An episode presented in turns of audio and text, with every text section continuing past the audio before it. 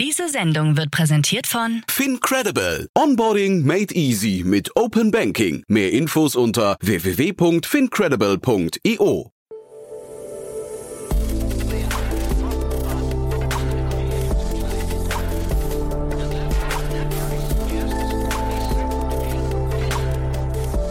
Startup Insider Daily. Herzlich willkommen zurück zu Startup Insider Daily. Mein Name ist Jan Thomas und wie vorhin angekündigt, Bernd Heinrichs ist bei uns zu Gast, Chief Growth Officer von Wandelbots und wir sprechen über ein Unternehmen, das gerade 84 Millionen Dollar eingesammelt hat von Inside Partners im Rahmen seiner Series C. Ich hatte das Thema ja neulich schon mal mit Jenny Dreyer diskutiert von EcoT Ventures, die dort auch im Board sitzt. Wandelbots möchte Roboter salonfähig machen, arbeitet an einer Robotik-Software-Plattform, das Ganze auf No-Code-Basis und hat, ja, man darf wahrscheinlich sagen, einen sehr, sehr guten Product-Market-Fit gefunden. Auf jeden Fall läuft es richtig gut. Es gibt auch schon eine ganze Reihe an weiteren spannenden Investoren. Atlantic Labs ist dabei, Microsoft, Next47, 83 North und eben EcoT Ventures. Insgesamt sind schon 123 Millionen Dollar reingeflossen. Das Unternehmen kommt aus Dresden. Aber was erzähle ich hier? Ihr werdet es ja gleich sowieso hören. Deswegen kurz noch der Hinweis auf nachher. Um 16 Uhr geht es hier weiter mit David Mayborg. Er ist Partner bei First Momentum Ventures. Und ihr wisst ja wahrscheinlich, wir stellen hier im Rahmen unserer neuen Reihe VC Talks die wichtigsten Investoren in Deutschland vor. Und da gab es neulich ein Porträt mit Commerz Ventures. Das solltet ihr euch anhören, wenn ihr im Fintech-Bereich unterwegs seid. Dann letzte Woche das ausführliche Porträt mit PropTech One Ventures. Sagt der Name schon, ein PropTech VC. Und jetzt eben heute First Momentum Ventures und First Momentum sagt es auch schon, es ist ein sehr frühphasiger VC, der ein tolles Händchen hat, finde ich, bei der Auswahl von seinen Themen. Ihr kennt viele der Investments hier auch schon aus dem Podcast, weil die Gründerinnen und Gründer hier zu Gast waren. Aber dazu später mehr.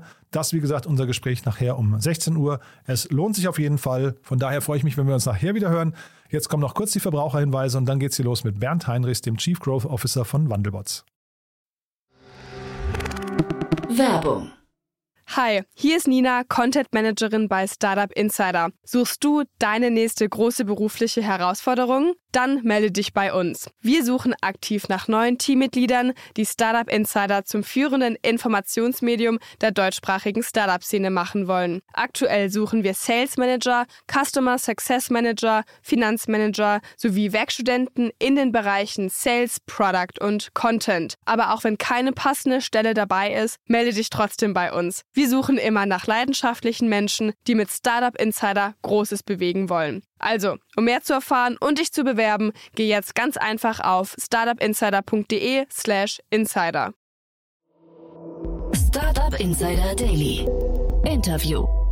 Ja, ich freue mich sehr. Bernd Heinrichs ist hier, Chief Growth Officer von Wandelbots. Hallo Bernd. Hallo, grüße euch. Ja, freue mich, dass du da bist und erstmal herzlichen Glückwunsch. Das klingt ja richtig, richtig, ja, das klingt nach, klingt nach viel Growth, würde ich mal sagen, um bei deinem Namen zu, Titel zu bleiben. Ja, ich habe gesagt, es geht mehr um Growth als um Topline Revenues, weil da sind wir noch klein und Growth, da lasse ich mich gerne messen. Mhm. Und äh, da haben wir Großes vor. Wir wollen in diesem Jahr 400 Prozent wachsen und äh, daran messen wir uns dann am Ende des Jahres. Mhm. Wir, spielen, wir, wir, sprechen vor dem Hintergrund einer 84 Millionen Dollar Runde. Das finde ich schon, schon, krass. Inside Partners mhm. ist eingestiegen. Also da, das mache ich mit, mit Growth. Das klingt wirklich nach viel Wachstum bei euch. Ähm, ja. Hol uns doch mal ein bisschen ab vielleicht. Oder vielleicht, vielleicht fangen wir mal mit einer anderen Frage an. Ähm, was ich ja spannend fände zu wissen, ist, wann sind denn Roboter so weit, dass sie quasi, dass der Mensch nur noch auf der grünen Wiese sitzen kann und sein Leben genießen kann? Ja, das wird noch, glaube ich, einige Zeit dauern. Das, so weit sind wir noch nicht. Wobei wir da natürlich äh, eine Brücke schlagen in diese Richtung, indem wir es äh, deutlich vereinfachen, den Roboter auf der einen Seite zu, zu, ähm, zu teachen, ihn dahin zu bringen, dass er das macht, was wir ihm vormachen. Ähm, aber der nächste Schritt ist halt, dass wir auch äh, eine, eine Beschreibungssprache für den Roboter entwickeln, die es einfach macht für jeden äh, Programmierer, ähm, den Roboter wirklich nutzbar zu machen. Und du brauchst kein Spezialist mehr zu sein, um diesen Roboter zu programmieren, sondern du kannst einen in Anführungszeichen äh, Standardprogrammierer sein, um das zu tun. Mhm. Und dann wird es irgendwann soweit sein. Ich würde ja keine zeitliche Prognose anstellen. Mhm. Aber das, das Zielbild wäre halt schon ganz cool, glaube ich, ne? wenn man irgendwann sagen kann, zumindest diese schweren oder auch trivialen Tätigkeiten, diese repetitiven Arbeiten, die ja auch vielleicht eigentlich eher ermüdend sind, auch für den mhm. Kopf ermüdend sind, wenn man die irgendwann auslagern kann an Maschinen. Ne? Das ist so ein bisschen die, der Weg, den Roboter genau. eigentlich gehen könnten. Ne? Ja, genau, das tun wir auch aktiv und ich weiß nicht, äh, inwiefern ihr das äh, gesehen habt draußen, dass wir das im industriellen Bereich natürlich schon machen, indem wir äh, Tätigkeiten, wo es deutlich zu wenige Menschen gibt, die diese Tätigkeiten noch machen, obwohl sie im Markt äh, verlangt werden, wie zum Beispiel das Schweißen, äh, dass wir die durch den Roboter umsetzen lassen. Ne? Mhm. Und zwar mit einer Top-Qualität. Mhm. Kannst du uns mal ein bisschen abholen, von wo bis wo geht denn dieses Spektrum der Roboter, mit denen ihr euch beschäftigt? Also wir, wir sind gestartet als Unternehmen, noch weit vor meiner Zeit, als ich natürlich angefangen habe, das haben die Gründer gemacht, die aus dem universitären Umfeld kommen und die haben sich in, am Anfang mit kollaborativen Robotern beschäftigt und äh, programmieren die äh, sowohl für den Einsatz, äh, also für, den, für einen weit gefächerten Einsatz, ne? um, um wirklich zu zeigen, okay, mit diesem kollaborativen Roboter kann ich äh, tolle Sachen machen. Die kann ich noch besser programmieren als ohne Wandelbots und kann sie dann in unterschiedlichen Einsatzfeldern einsetzen, auch zu Hause mittelfristig, im, in der Medizin, im, im Industriesektor etc. Aber der große Markt für uns momentan ist die Adressierung von Industrierobotern, ähm, was derzeit ungefähr 90 Prozent des Marktes ausmacht. Und, und da gehen wir jetzt wirklich auf alle ähm, großen Plattformen im Laufe dieses Jahres und können dann wirklich ganzheitlich sagen, okay, wir adressieren 70 Prozent des globalen Marktes. Ah, krass.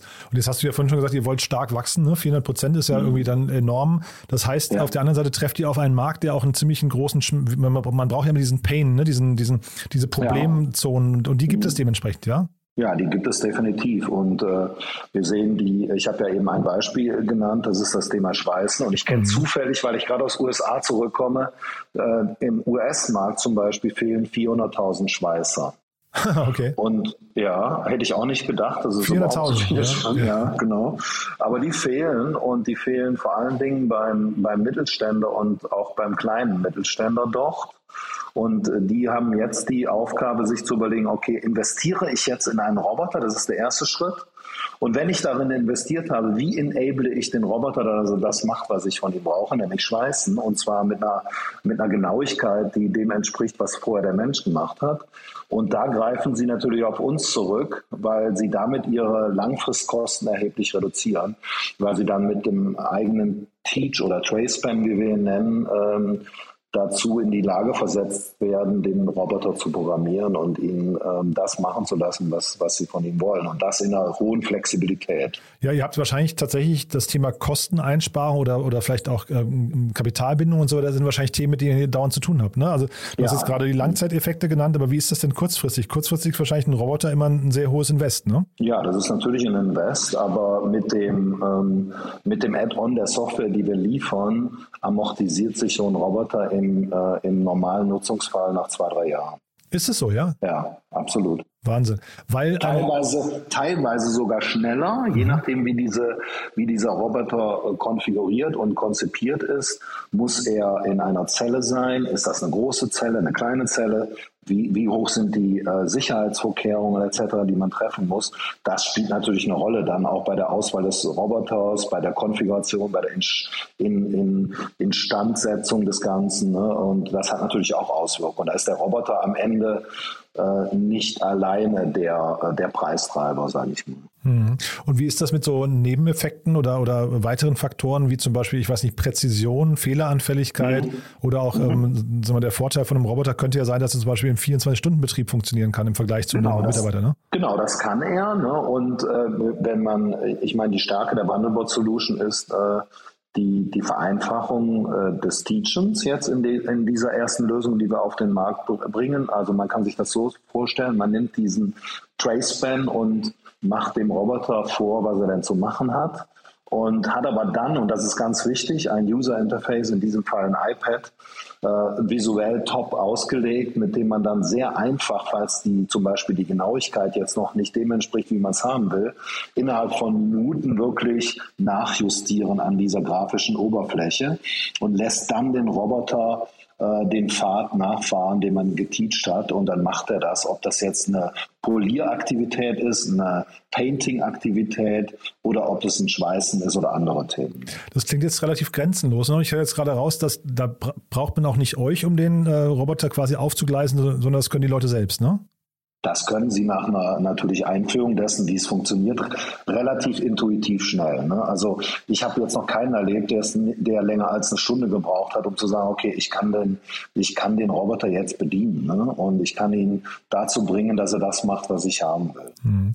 Und dann jetzt hast du diese 400.000 Schweißer gerade angesprochen, die dann fehlen. Mhm. Welche, welche, weiß nicht, welche Trends oder welche Verschiebungen seht ihr denn jetzt, also perspektivisch bei den, bei den Arbeitsmärkten? Seht ihr dann jetzt tatsächlich, dass Roboter dann dann zeitnah in vielen Bereichen eine wichtigere Rolle haben? Ja, das sehe ich schon, aber die übernehmen genau die Aufgaben, wo der Mensch auch gar nicht mehr zu bereit ist, sie zu machen. Mhm. Das ist der erste Ansatzpunkt. Ne? Und natürlich kann der Roboter, du hast eben am Anfang danach gefragt, auch weitere Sachen tun, aber wir sehen ihn wirklich äh, in erster Linie dafür geeignet, äh, Aufgaben zu übernehmen, die der Mensch selber nicht machen möchte. Ne? Und äh, auch äh, und da spielt Gesundheit eine Rolle, da spielt die Art der Arbeit eine Rolle, die Umgebung etc. Ähm, da ist der, der Roboter ein idealer Partner. Ne? Ich, ich meine, wir haben das jetzt in der letzten Woche bei größeren Kunden in USA gesehen, wo wirklich die Produktionsmitarbeiter ähm, mit dem Roboter, mit dem äh, gearbeitet haben, mit unserer Software und dann nachher gesehen haben und selbst die haben dann gesagt, ja, also ich finde das super, äh, wir können mit dem Roboter zusammenarbeiten wir sind immer noch gebraucht und äh, müssen ihn teachen, müssen Veränderungen nach vorne stoßen und wir können uns dann auf teilweise noch auf andere Aufgaben fokussieren. Also da gab es überhaupt nicht die Frage, werde ich jetzt hier weggedrückt oder mhm. so und ersetzt durch den Roboter. Und sag mal, eure Lösung, ist das hinterher, seid ihr das Betriebssystem für die Roboter oder seid ihr ein Layer da oben drüber? Kommen die mit einem eigenen Betriebssystem und ihr habt quasi Schnittstellen in die Betriebssysteme? Also was wir derzeit machen ist, ähm, einige nennen es schon das OS der, ähm, der Roboter. Ich würde es mal bezeichnen als Teil OS momentan, ja. wo wir wirklich, äh, wir, wir, bauen etwas, wo wir teilweise noch ähm, die Software der Roboter definitiv brauchen, ne, um, um ihn zu steuern, ähm, aber in unterschiedlicher Ausprägung, je nach Robotermodell ne, und, und Brand. Und man kann teilweise schon von einem Komplett-OS sprechen, teilweise, ich weiß nicht, ob Middleware ein besserer Name ist oder so. Ne, und äh, das, äh, ja, also da arbeiten wir aber eng zusammen. Das ist ganz wichtig. Wir machen das nicht im stillen Kämmerlein, sondern agieren hier mit den Roboterherstellern zusammen. Ja, und auch mit Systemintegratoren habe ich gesehen. Ne? Und ja. dafür, vielleicht kannst du mal beschreiben, wer sind denn so die wichtigsten Partner oder die wichtigsten Stakeholder bei euch jetzt gerade? Also wer, wer spielt da welche Rolle und welche Partnerschaften müsst ihr vielleicht auch mehr pflegen als andere? Ja, das ist auf jeden Fall eine, ähm, ein multi-sided Business-Modell, über das wir reden am Ende. Und natürlich fängt es damit an, dass wir eine Plattform bauen, die auf allen signifikanten Roboter-OEMs ähm, funktioniert. Mhm. Und äh, das ist, da, da sind wir jetzt dabei.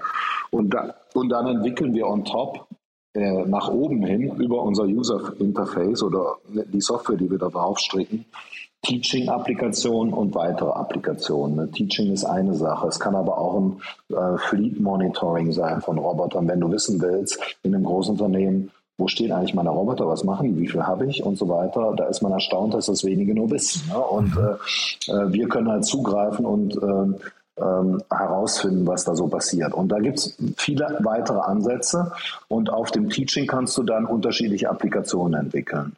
Und da ist es dann so, dass wir natürlich, wir sind ja nicht die Schweißexperten, wir brauchen Systemintegratoren, die die entsprechenden Zellen bei den Kunden aufbauen. Ne? Und äh, oder wenn es eine einfache, standardisierte Zelle ist, was für uns auch ein sehr interessantes Businessmodell gerade für den äh, Kleinstkunden ist, weil es auch die günstigste Variante ist, wo, wo die Investition sich sehr schnell amortisiert, dann kauft der Kunde ein Standardpaket mit Roboter in einer Zelle, mit den ähm, Teaching-Werkzeugen von uns, mit der Software und äh, kann dann sofort loslegen. Ne? Und das kann er unter Umständen, ohne dass er da groß konfigurieren muss, auch über einen Distributor machen. Das ist die zweite wichtige Säule, Distributoren.